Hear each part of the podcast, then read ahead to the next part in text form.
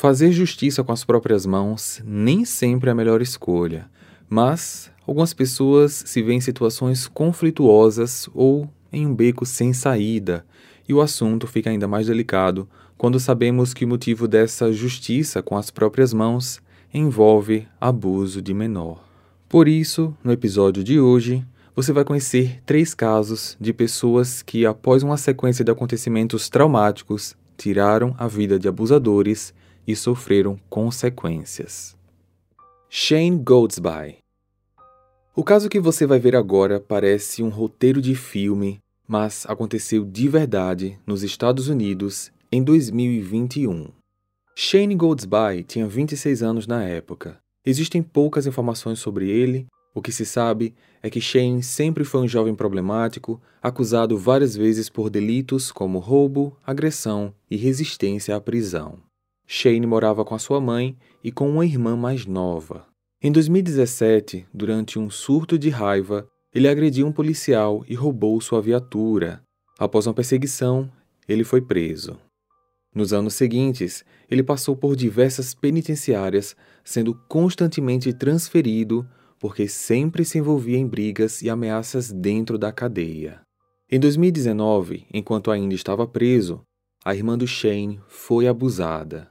No mesmo ano, o abusador foi preso, julgado e condenado por esse e outros crimes de abuso. Em 2021, Shane foi transferido para o Departamento de Correções de Washington. Lá, ele foi colocado em uma cela com outro preso. Esse preso era Robert Munger, um senhor de 70 anos.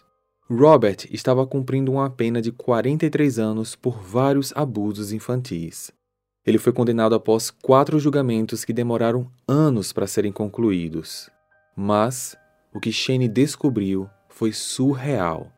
Como falei, roteiro de cinema. Robert era o abusador da sua irmã, e ele conseguiu essa informação pelo próprio Robert, que sabia quem Shane era e começou a lhe contar todos os detalhes desse e de outros crimes. Robert queria provocar o Shane e se orgulhava de tudo o que tinha feito. Ele contava sobre os abusos com satisfação, sem demonstrar qualquer arrependimento. Shane então perdeu a linha e, dentro da cela, agrediu Robert com socos e chutes. O senhor, praticamente um idoso, não resistiu e faleceu no local. Por conta disso, Shane ficará muito mais tempo preso.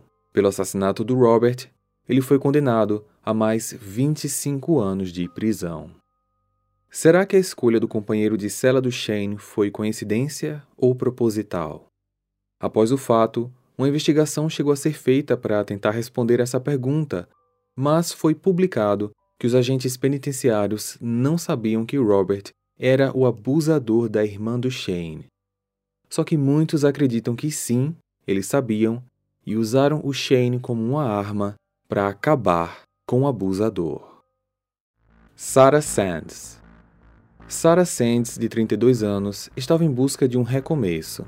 Mãe solteira, com três filhos pequenos, Bradley, de 12 anos, e os gêmeos Alfie e Reese, de 11. Em 2014, ela se mudou com eles para um novo apartamento localizado no leste de Londres. Logo após se mudar, ela conheceu um vizinho muito simpático chamado Michael Pleasted, de 77 anos. Ela passou a frequentar o apartamento dele, sempre o ajudando com algumas tarefas de casa. O vizinho também se aproximou dos pequenos, iniciando uma amizade com eles. Mas, num determinado dia, o mundo de Sara veio abaixo. Os gêmeos contaram à mãe que o Michael tinha abusado deles num final de semana em que eles foram ao seu apartamento. Sara ficou desolada e de imediato denunciou o vizinho para a polícia. Michael foi preso, acusado pelo crime. Mas ele pagou fiança e pôde aguardar o julgamento em liberdade. Essa liberdade gerou uma grande revolta em Sara, e no dia 28 de novembro de 2014, ela tomou uma atitude drástica. Naquela noite, após consumir muita bebida, Sara pegou uma faca e foi até o apartamento do vizinho. Ao abrir a porta, ela desferiu oito golpes nele. Após isso, ela saiu do apartamento. Horas depois, ela mesma foi até a delegacia e se entregou para a polícia. Depois disso, a verdade veio à tona. O nome verdadeiro do Michael era Robin Moat, e ele já tinha recebido outras 24 condenações por abuso ao longo de toda a sua vida. Ele chegou a cumprir pena por esses crimes, mas depois de ser solto, adotou um novo nome e iniciou uma nova vida. E o pior de tudo é que a mudança do nome foi feita judicialmente, pois, através de uma lei britânica, abusadores têm o direito de trocar de nome após o cumprimento da pena. Isso para sua própria segurança, mas e a segurança dos demais? Como fica? Isso é o que muitos se perguntam até hoje. Já Sara foi considerada culpada por homicídio culposo quando não há intenção de matar e pegou três anos e meio de prisão. Mas, após recursos para redução do prazo, o tribunal acabou dobrando a sua pena. Ela foi solta em 2018, depois de cumprir quatro anos de detenção. Vladimir Sankin Esse caso aconteceu em 2020 e trouxe uma grande sensação de injustiça. Vladimir Sankin, de 33 anos, era mecânico e morava na cidade de Ufa, na Rússia. No dia 30 de janeiro de 2020, após mais um dia de trabalho, ele voltava para casa. Durante o percurso em que fazia caminhando, Vladimir se deparou com a criança correndo em sua direção. Ela vestia apenas uma cueca. O garoto pediu ajuda ao mecânico, dizendo que um homem havia trancado ele e o seu amigo dentro de uma casa. Acrescentou que eles foram obrigados a tirar a roupa e que o agressor os ameaçava com um machado. Vladimir ligava para a polícia enquanto se deslocava até a casa do criminoso. Chegando lá, ele ouviu o outro garoto chorando do lado de dentro. Sem pensar duas vezes, Vladimir arrombou a porta e encontrou o outro garoto no canto da sala, completamente sem roupa. No mesmo cômodo, do outro lado, estava um homem aparentando ter 50 anos. Vladimir o arrastou para fora, o atacou com socos, chutes e também utilizou um galho grosso de árvore que ele encontrou na varanda.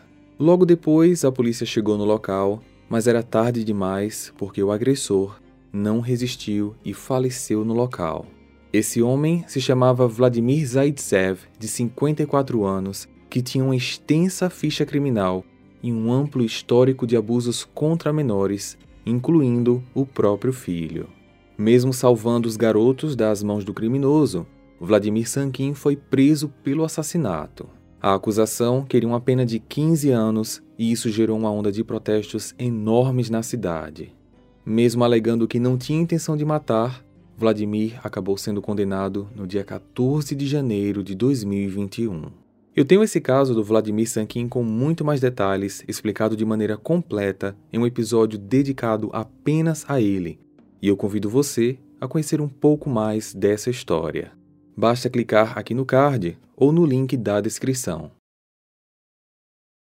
Hey! Você se interessa por crimes reais, serial killers, coisas macabras e tem um senso de humor um tanto quanto sórdido? Se sim, você não está sozinho. Se você precisa de um lugar recheado de pessoas como você, venha conhecer o podcast Pátria Amada Criminal. Todas as semanas tentamos entender o pior da humanidade. Nesse processo a gente ri, chora, fica brava, fofoca, porque afinal de contas é assim que a gente fala quando está entre amigos. Suas novas melhores amigas trevosas estão aqui no Pátria Amada Criminal.